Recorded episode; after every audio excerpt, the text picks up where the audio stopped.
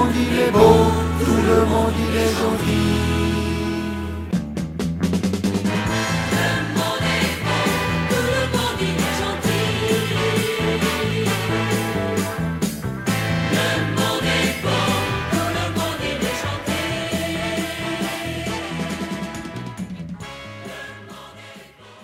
Bonjour tout le monde. Dans ce billet, nous parlerons du nouveau monde, celui d'après le coronavirus. Sauf que de nouveau monde, il n'y aura pas puisqu'il ne peut y avoir. Effectivement, les arbres continueront de pousser, la neige de tomber, les fleurs de fleurir, les animaux de se reproduire et de s'entre-dévorer. Les mers resteront pour la plupart faites d'eau tant que cela restera possible. Le ciel ensoleillé ou chargé de nuages et les étoiles autres d'incessants convois satellitaires partis pour nous garantir ce nouveau monde, continueront de nous regarder, narquoises, œuvrer à nos propres dégradations de vie. De nouveaux mondes, donc, non. Par contre, structure sociale innovante il y a eu, il y a, et il y aura. Pour autant que l'on puisse qualifier d'innovant cet entêtement qu'il y a à persister dans la même voie d'un productivisme frénétique, s'activant désormais dans les soutes de la grande machinerie numérique, par le relais de la propagande des machines-nations. Et ceci jusqu'à ce que les nations finissent par disparaître dans l'écran total du gouvernement par la bienheureuse mondialisation financière incarnée dans l'immatériel numérique. Et partant de ce sujet, nous allons vous parler du propos très en vogue actuellement du numérique et du monde d'après le coronavirus. La rédaction vous donne lecture, en préambule à l'article qui suivra, d'un nouveau billet du citoyen paranoïaque. Voici ce texte. On résume. Covid s'annonce, en fanfare, sans crier gare et sans sonner. Conséquence, alerte générale rouge, jaune, orange. Ensuite, vient le courant d'air du confinement. Tous à la baraque derrière les écrans. Là-dessus, experts, scientifiques et politiciens viennent nous livrer les statistiques multicouches en raisonnement stratifié un peu comme les plans de travail des cuisines agencées, brillants, mais en toc. En gros, on n'a jamais vu ça. Ça claque partout sur la planète. Un record de cadavres qui s'amoncellent et la naissance d'un nouveau monde piété, la vie en pressurgage du vaccin recommandé, après la vie asphyxiée derrière les masques du salut mercantilisé. On reprend dans le détail, en ne s'interdisant aucun délire, à l'instar de l'information officielle copieusement arrosée en permanence sur l'ensemble des collectivités publiques. D'abord, l'effet de surprise, essentiel dans toute volonté de subordination par la pratique de la peur paralysante. Spontané, unilatéralement et universellement déclaré, le Covid paralyse, pétrifie l'ensemble des populations tétanisées autour de la seule préoccupation, survivre à n'importe quel prix. Réalité déjà sous-jacente mais jamais exprimée, ce sera effectivement à n'importe quel prix. Affaire classée, donc, attardons-nous un peu sur ce prix. Tout d'abord, il devra économiquement se révéler très cher, et humainement, en ramenant cette échelle aux plus pauvres et au meilleur marché. Le marché des esclaves en quelque sorte. Avec quelques gros propriétaires dématérialisés qui s'offrent l'esclavage de vastes populations numérisées enchaîné au nouveau boulet assuré par la chaîne ininterrompue de l'interconnexion généralisée. Reprenons en résumé jusqu'ici. L'effet de surprise, il semblerait bien qu'il ait aussi eu lieu, parce que celui-ci aurait été rendu possible par des négligences d'autorités sanitaires et politiques qui n'ont pas cru bon de sonner l'alarme trop tôt, pour ne pas altérer le tissu économique, a-t-on pu entendre dire. Sauf qu'il l'est, désormais, et plutôt deux fois qu'une, mais pas pour tous, là aussi, bien évidemment. La Mondial Connection des nouveaux dealers de la cam informatique s'en trouve, elle, plutôt en très bonne santé et plutôt galvanisée. Bon, après l'effet de surprise, plutôt pitié que youpi, l'effet du confinement. Tous à l'arrière-boutique de ces petits intérêts privés, tous devenus des opérateurs multimédia, les confinés que nous devenons s'acharnent à spéculer sur des chances de survie à grand renfort d'applications, l'élève appliqué, sur les idiots de services, smartphones et tablettes, à sucer pour les enfants en bas âge, à quoi nous semblons de plus en plus nous résumer. Naïveté donc, crédulité affichée, mais pas forcément assumée. Le tout, pas très loin de l'habituelle hypocrisie propre à nos belles démocraties, représentative surtout des intérêts de la nouvelle bourgeoisie, désormais plutôt écolo-branchée, et de celle du nouveau prolétariat embourgeoisé, qui sert surtout de chambre à écho pour toutes ces crétineries qu'on est censé avaliser par notre indéfectible croyance en l'illumination scientifique désormais sanctifiée. Adieu Jésus peut-être, et bonjour au nouvel élu qui nous crucifie, nous. C'est plus rentable, cela fait beaucoup plus de croix à fabriquer et à vendre, et de la réelle politique par-dessus. Pragmatisme et statistique sont donc désormais les garants, dit-on, d'une preuve d'absence totale d'idéologie. Et oui, désormais il n'en faut plus, toute suspecte. La seule qui ne le soit pas, c'est celle de l'absence d'idéologie qui n'est rien d'autre finalement qu'une idéologie. Mais bref, revenons si j'ose dire à nos moutons. Terrorisés et confinés donc nous en sommes là. Mais terrorisés non par des terroristes, quoique la culture de la crainte de l'un n'empêche pas celle de l'autre, non par des terroristes donc, mais par l'existence d'un prédateur invisible, virus mutin mutant perpétuellement, nous nous retrouvons soumis aux caprices d'exigences sanitaires qui pleuvent autour de nous, un peu comme le déluge qui invita jadis notre ami Noé à prendre le large. Et on le prend effectivement, mais désormais l'arche c'est chez soi. Bien à l'abri, gavé d'informations, de nourriture locale livrée à domicile, d'amazonerie cheveux et seins au vent du plus offrant, dans le meilleur marché des mondes horizontalisés. Et sur un simple clic, bien entendu. Ce simple clic qui fera de nous le futur capricieux dictateur, habitué au fait que le moindre de ses caprices soit satisfait sur le champ, et où je veux, comme je veux, quand je veux, bien entendu. Sauf que ce dictateur, encouragé par les machines, ne tardera pas à se révéler à l'identique à l'égard de ses semblables, qui le sont d'ailleurs de plus en plus dans l'illusion partagée d'être tous uniques et donc respectés, intégrés, émancipés, etc. Si on résume à nouveau au stade actuel, nous avons donc des individus tenaillés par une peur diffuse et que l'on maintient dans l'appréhension constante de nouvelles mesures sanitaires qui semblent de plus en plus naturelles et n'en sont pourtant pas moins effrayantes du point de vue tout autant social qu'individuel s'entend une sorte de naturalisation d'un état d'urgence devenant permanent. Et c'est ici qu'intervient cette latitude d'interprétation des faits ne craignant pas la paranoïa dont il a été fait mention auparavant.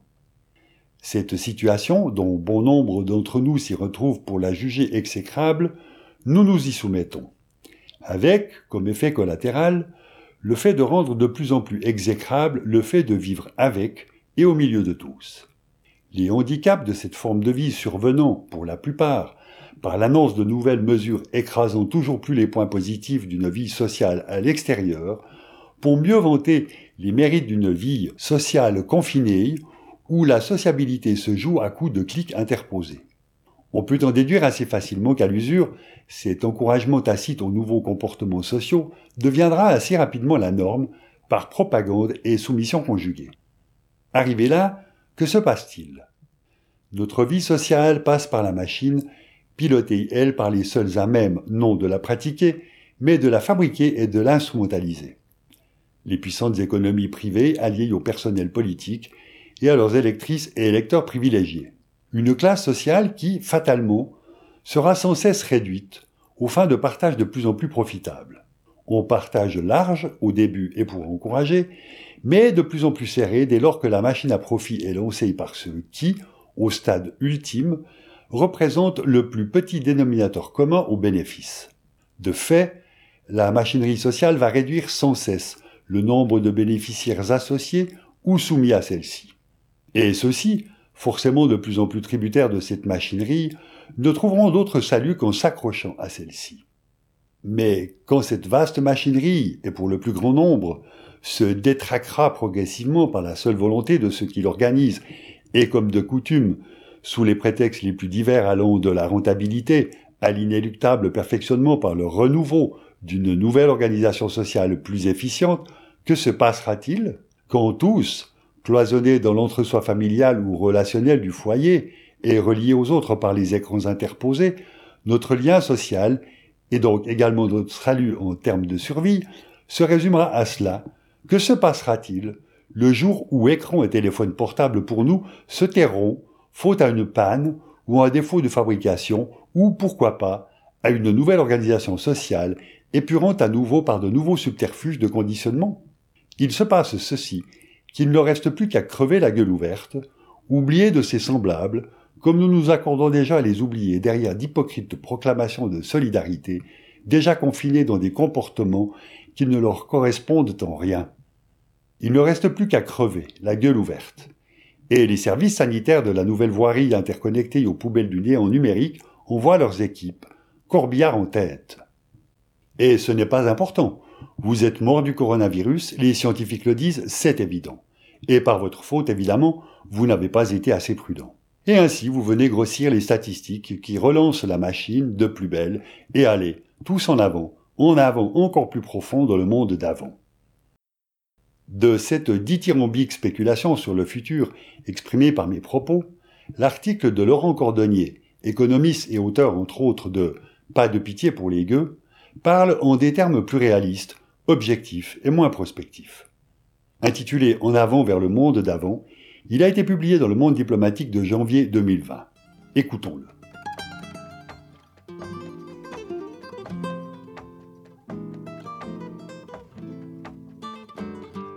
À quoi ressemblera l'après-pandémie? Les politiques déployées pour faire face à la crise sanitaire ont accéléré les tendances de fond qui traversaient les sociétés et inquiétaient les populations.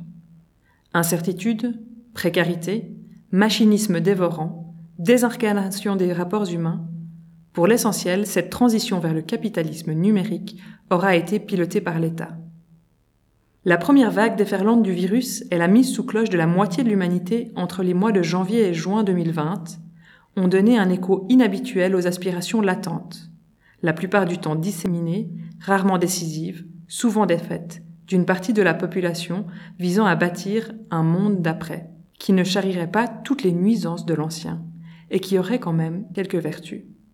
Un monde dans lequel il y aurait des musiciens aux fenêtres, moins d'avions dans le ciel, des canards empruntant tranquillement les périphériques, des circuits courts recousant les déchirures entre ville et campagne.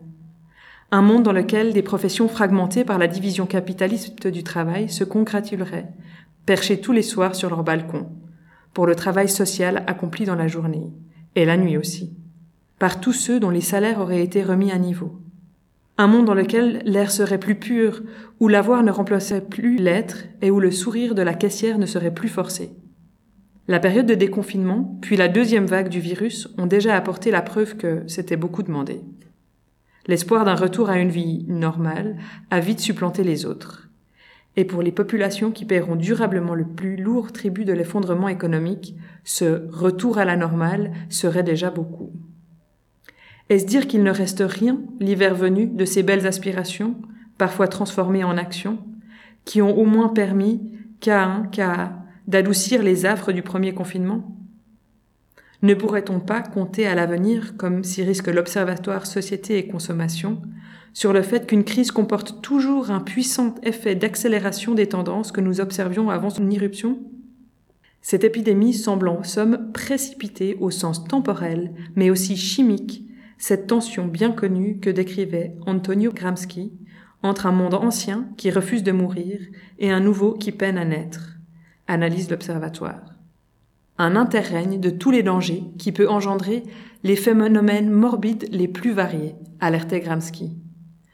Malheureusement, le nouveau monde qui peine à naître n'a pas encore passé la tête, et rien ne garantit qu'il soit nouveau, ni même désirable.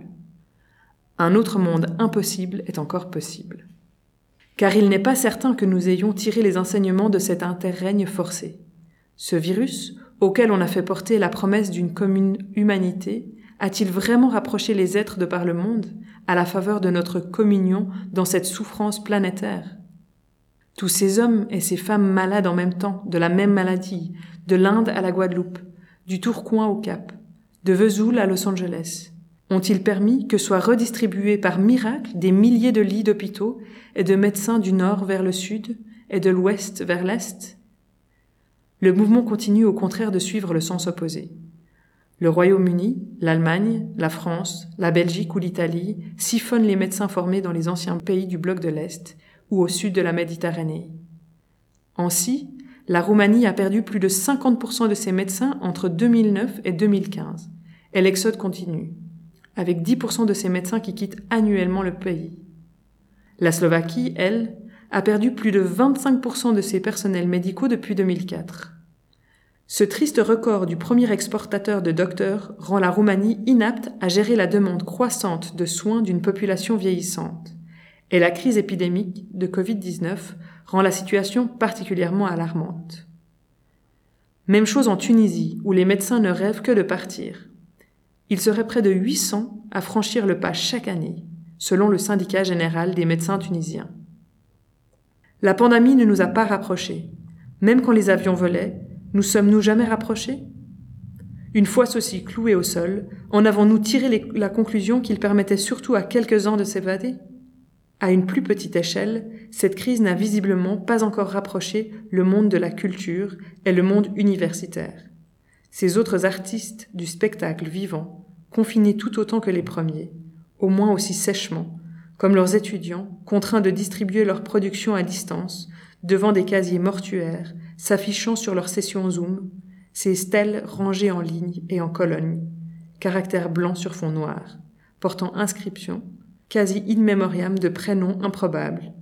Lulu 24, Hicham la marmotte, Manon des sources.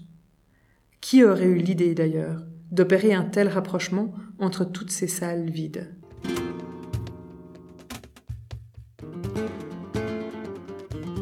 Boom des valeurs technologiques. Le virus devait aussi nous aider à redécouvrir les vertus de l'organisation, comme nous y invitait le président Emmanuel Macron dans son adresse aux Français le 13 avril 2020. Nous en tirerons toutes les conséquences en temps voulu quand il s'agira de nous réorganiser. Le moment serait en effet bien choisi pour sortir du fétichisme technologique et marchand dans lequel sont engluées nos sociétés, qui fait qu'à chaque difficulté rencontrée, la solution recherchée sera marchande ou technique. Jusqu'ici, nous avons réussi à lutter contre le virus et à éviter sans doute des centaines de milliers de morts au seul moyen d'une réponse organisée. Les paroles en cette soirée du 13 avril y étaient presque. Il nous faudra bâtir une stratégie où nous retrouverons le ton long, la possibilité de planifier, la sobriété carbone, la prévention, la résilience qui seules peuvent permettre de faire face aux crises à venir. Des paroles qui nous avaient déjà fait vibrer le 12 mars. Ce que révèle cette pandémie, c'est qu'il a des biens et des services qui doivent être placés en dehors des lois du marché. Déléguer notre alimentation, notre protection, notre capacité à soigner, notre cadre de vie, au fond, à d'autres est une folie. Nous devons en reprendre le contrôle. Une folie, vraiment? On a-t-on déduit qu'il fallait dresser la liste des 50 produits industriels qu'il est inconcevable de ne pas produire sur notre territoire, au-delà des masques et du paracétamol à la fois par des questions d'emploi, de maîtrise stratégique de notre approvisionnement et de scrupules environnemental Une liste de 50 produits qui ne sauraient être proposés à la vente sans que 50% de la valeur ajoutée soit produite localement, comme la promesse avant-gardiste d'un nouvel ordre du commerce international. Un commerce fondé sur la réciprocité entre les nations, lesquelles pourraient toutes y trouver leur compte elle ne serait plus livrée à la seule avidité d'un big business qui remplit ses comptes. Rien de tout cela ne s'est produit, bien sûr. Jusqu'ici, aucun ressort autorédempteur n'est venu propulser le monde nouveau dans une meilleure direction que celui d'avant. Les phénomènes morbides du moment ne laissent pas entrevoir l'éclosion d'un champ des coquelicots sur le terreau de la crise. Pour le big business, copieusement soutenu par les subsides publics, est le délestage de ses coûts de main-d'œuvre. Laquelle main-d'œuvre est mise au chômage, comme aux États-Unis, ou secourue par des mesures de chômage partiel prises en charge par la collectivité, comme en France? La dernière heure n'a, semble-t-il, pas encore sonné. L'indice Dow Jones, qui synthétise la valeur boursière des 30 plus importantes sociétés américaines, avait chuté de 35% du 21 février au 20 mars 2020. Une ambiance de fin du monde.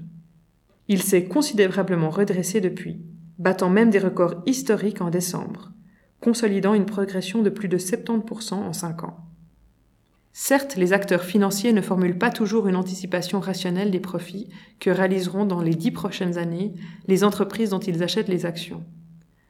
Trois jours avant que la banque d'investissement Lehman Brothers dépose le bilan, le 15 septembre 2008, son action valait encore 3,65 dollars. Mais de là à conclure que les pilotes du Titanic de la finance n'apercevraient pas à moins d'un mile marin l'iceberg A68A barrant le détroit de Gibraltar, il y a sans doute quelques tours d'hélice. Depuis le crash de mars 2020, ils ont eu le temps d'ajuster leur longue vue et de rendre la focale plus sélective. Dans ce casino, qui, en dépit du confinement, reste ouvert jour et nuit, les valeurs technologiques tiennent la corde. L'indice Nasdaq a progressé de 43% durant les 12 derniers mois. Il vaut la peine de resserrer encore la focale de cette boule de cristal pour voir le monde d'après qu'elle nous promet. Sur l'année 2020, l'action Google gagne 32%, Facebook 36%, Amazon 79%, Apple 82%, Zoom 515% en dépit d'une baisse de 30% après les annonces de succès des tests portant sur les projets de vaccins. Le 10 décembre 2020, l'action Airbnb, à peine introduite en bourse au prix de 68 dollars, bondit à 145 dollars, soit 113%. Preuve sans doute que notre besoin de nous rapprocher en Boeing par des city trips chez l'habitant, lui-même parti vaquer à ses propres affaires, ne succombera pas au virus. La veille, l'introduction en bourse de l'action DoorDash une société spécialisée dans la livraison de repas et de courses à domicile prenait le même ascenseur, plus 86%. Deliveroo, qu'on imagine bien partager ses performances en bourse avec ses livreurs, invité à livrer au seuil des pavillons suburbains des magrets de canard cuisinés tout frais, vive les circuits courts, à leur sortie du périphérique avant d'aller réclamer leur propre pitance au resto du cœur. Deliveroo donc, plus 76% depuis la mi-janvier 2020 on en viendrait presque à compatir avec les actionnaires de Pfizer qui ont médiocrement profité de l'annonce des taux d'efficacité de son vaccin contre le virus. Pfizer, une entreprise industrielle née au XIXe siècle, lestée par ses usines et ses infrastructures d'un autre âge, 49 sites de production dans le monde, ses ouvriers, ses chercheurs, ses frigos descendant à moins 70 degrés, obligés de négocier ses prix avec les pouvoirs publics, une entreprise du monde d'avant, dont la réussite n'aura servi qu'à éclairer le terrain de jeu du monde d'après comme le fait pour nous l'agence Business Insider France. À la suite des annonces de Pfizer, le cours des actions américaines ont progressé. Les industries les plus touchées par le virus, notamment les compagnies aériennes, les hôteliers et les croisiéristes, ont tous vu leur action flamber sur les échanges à Wall Street. À l'inverse, les entreprises qui ont prospéré grâce au confinement et aux activités prolongées à domicile ont pris un coup. DocuSign, Peloton et Wayfair ont rejoint Zoom et d'autres sociétés dans la dégringolade, les investisseurs pariant sur un retour du monde d'avant. Ce plongeon des actions Stay at Home, restez chez vous, reproduit un schéma déjà observé après la publication d'autres informations positives sur les vaccins. Soyons certains qu'il ne s'agit là que d'un trou d'air. Durant la crise sanitaire, la société du tout numérique a profité globalement d'un formidable coup d'accélérateur dont l'effet cliquet se transformera en un nouveau tremplin. Pour ces grandes sociétés qui ont déjà bien avant le télétravail mis nos vies à distance, qui nous prennent notre temps, nos données personnelles, notre argent, notre sphère domestique, notre autonomie, nos guichetiers, nos visites médicales, nos enseignements, nos restaurants, etc., l'emprise totale sur nos vies sans contact est déjà acquise. Ce n'est plus en option. Dans ce monde d'après, qui est déjà là, les actions stay at home, en termes bien pratiques en attendant la mise au point d'un indice boursier coucou des valeurs cannibales et prédatrices, ne sont qu'un segment de ces valeurs qui organisent nos vies séparées, dont les ressorts sont notre isolement, déjà acquis grâce à la société de consommation, laquelle a établi notre face-à-face solitaire avec la marchandise. Le phagocytage des activités économiques du vieux non-monde est le déplacement des portes d'entrée de nos maisons, de nos magasins, de nos écoles, de nos cabinets médicaux, de nos administrations, de nos bibliothèques, de nos journaux, de nos salles de concert, etc., vers les nouveaux portails distribués le long des mailles de plus en plus serrées du filet de leur plateforme Internet.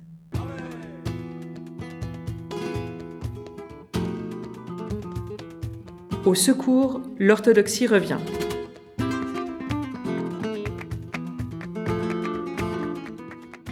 Sur le terrain de jeu aplani de la concurrence mondiale, libre et non faussée, tout le monde ne sera pas logé à la même enseigne. En dépit des efforts des gouvernements dans les pays les plus riches pour en limiter l'ampleur, la bérésina que s'annonce pour les petits commerces, les restaurants, les salles de spectacle, les petites entreprises en appui des activités touristiques, culturelles, du secteur de l'événementiel et de la communication, ne sera pas indéfiniment reporté. Pour les 3500 Black Cabs londoniens qui ont quitté la ville pour aller rejoindre depuis le mois de juin des cimetières de taxis en banlieue, où ils s'entassent au milieu des broussailles et des détritus, et pour leurs chauffeurs qui n'ont plus de quoi payer leur traite aux sociétés privées à qui ils louent leurs véhicules, plus de 300 euros par semaine, l'aller sera sans doute sans retour. Le coronavirus aura accéléré leur faillite, déjà bien amorcée par l'ubérisation.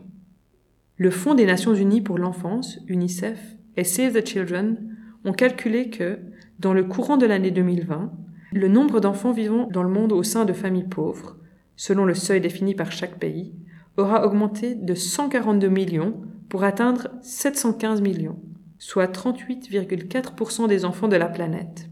Dans les pays riches, l'envol de la pauvreté menace tout autant, en particulier ceux qui figuraient déjà parmi les plus précaires. En France, M. Louis Cantuel, responsable des relations institutionnelles des Restos du Cœur, estime que le recours à l'aide alimentaire a progressé de plus de 30% dans les grandes métropoles en période de confinement. On est dans une situation qui va durer au-delà de la crise sanitaire, laquelle pourrait annoncer un basculement durable dans la pauvreté. Le vieux monde ne veut décidément pas mourir et expose plus que jamais ses balafres aux yeux du nouveau, qui ne l'est pas tant que cela. La crise sanitaire leur tend un miroir grossissant. Face à ces périls, qui sont pour la plupart encore devant nous, le quoi qu'il en coûte de M. Macron semble déjà s'effacer devant les canons de l'orthodoxie budgétaire. Le 17 novembre 2020, l'Assemblée nationale a voté une loi de finances initiale pour 2021 qui prévoit un retour sous le seuil des 3% de déficit public dès 2025, avec la promesse de ne pas augmenter les impôts. Un retour à la normale, en fin de compte. C'était Élise Magnona pour la lecture de cet article.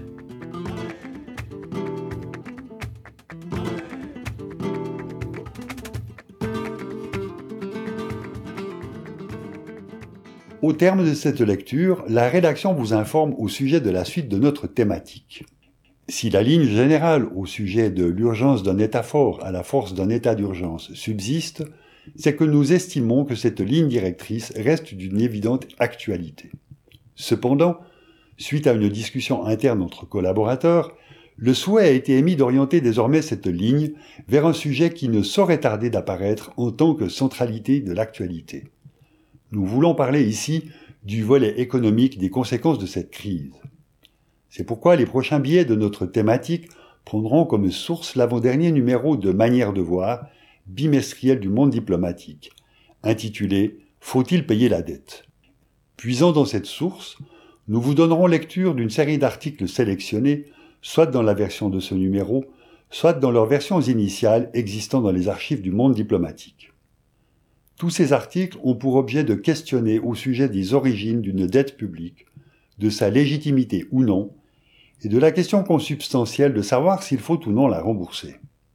Nous précisons encore que cette focalisation subite et délibérée n'est en aucun cas lié à un épuisement des autres domaines sociaux touchés par le confinement. Le monde diplomatique ainsi que d'autres publications et des articles circulant en ligne tout autant que des livres ont foisonné et foisonnent encore à ce sujet.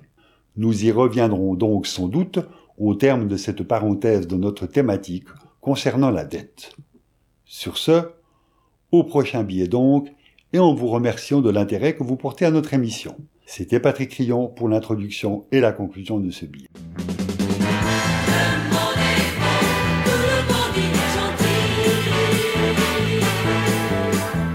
À la conception de l'émission, à sa réalisation et sa mise en onde, Patrick Crillon, Jean-Luc Rochat, Fabio Cattaneo.